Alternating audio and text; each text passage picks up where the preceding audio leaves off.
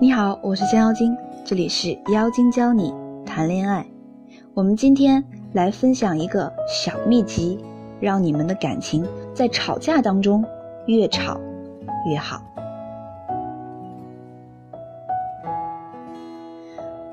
大家跟你的另一半吵过架吗？或者他对于你的话经常无所谓，连答复都没有？你觉得你们有了沟通？但为什么还是无法理解对方呢？其实啊，你们在对话的时候，真的是在情感沟通吗？很多时候，夫妻两人不和，并不是没有沟通，而是沟而不通。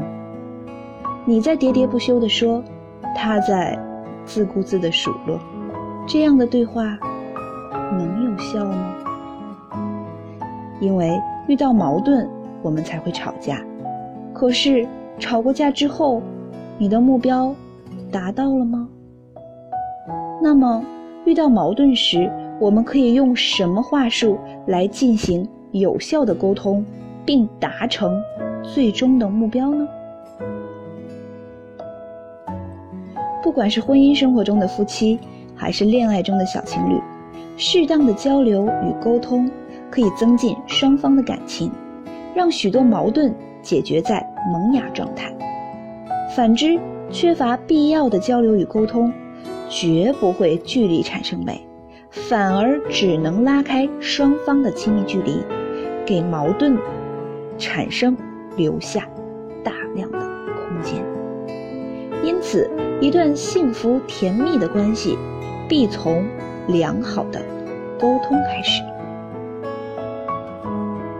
吵架呢，实际上是非常伤感情的一件事，因为在气愤的时候，人们往往会脱口而出一些伤人的话语。可是，不少人应该都有这样的经历：明明只是想好好沟通问题，却一不小心就开始上纲上线，变成了互相指责的批评大会。感情啊，是经不起吵架一次。一次的磨损的，所以我们既然吵架，就一定要达成我们的目的。这个架可不能就这样白吵了。那怎么样避免沟通变吵架？千万呢，就是别一开口就说这几句话，又在抱怨。所以你现在是不是觉得很委屈？是不是？难道？我就不辛苦吗？明明就是想沟通，却一个不小心演变成批斗大会。难道就没有什么方法能够平和的说出自己的想法，又不造成对方反感，以达成沟通的目的吗？具体话术可以变换一个技巧，话我们可以说出来，但说出来的方式呢，要用另外一种方式。你可能就不会吵架了。比如说，以你为开头，听起来呢就会充满攻击性。明明只是担心对方会着凉，希望对方多穿件衣服，但是用你作为开头，听在对方耳朵中就充满了指责，好像对方故意找麻烦一样。像这样，你为什么老是让我担心？你应该要多穿件衣服，是不是？听起来充满了攻击性。换做听者的角度，这时你就会觉得，我又没让你担心，是你自己爱瞎操心，行吗？你看，这就变成攻击性了吧？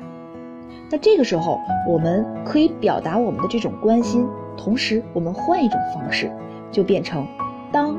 什么事件的时候，总是会让我觉得什么什么感受？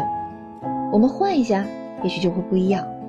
用事情当做主词，因为这个事件因此令我产生一种感觉，所以不是因为你怎么样而害我如何如何，一定是因为这个事件让我产生一种感觉。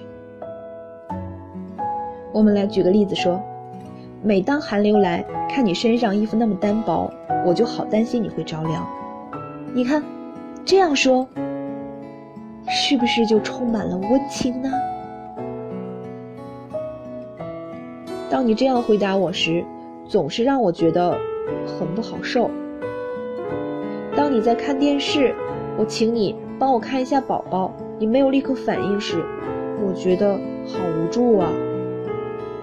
你看，同样是表达一个事情，同样是表达你的不满，但是我们换一种说法，是不是听起来就悦耳多了呢？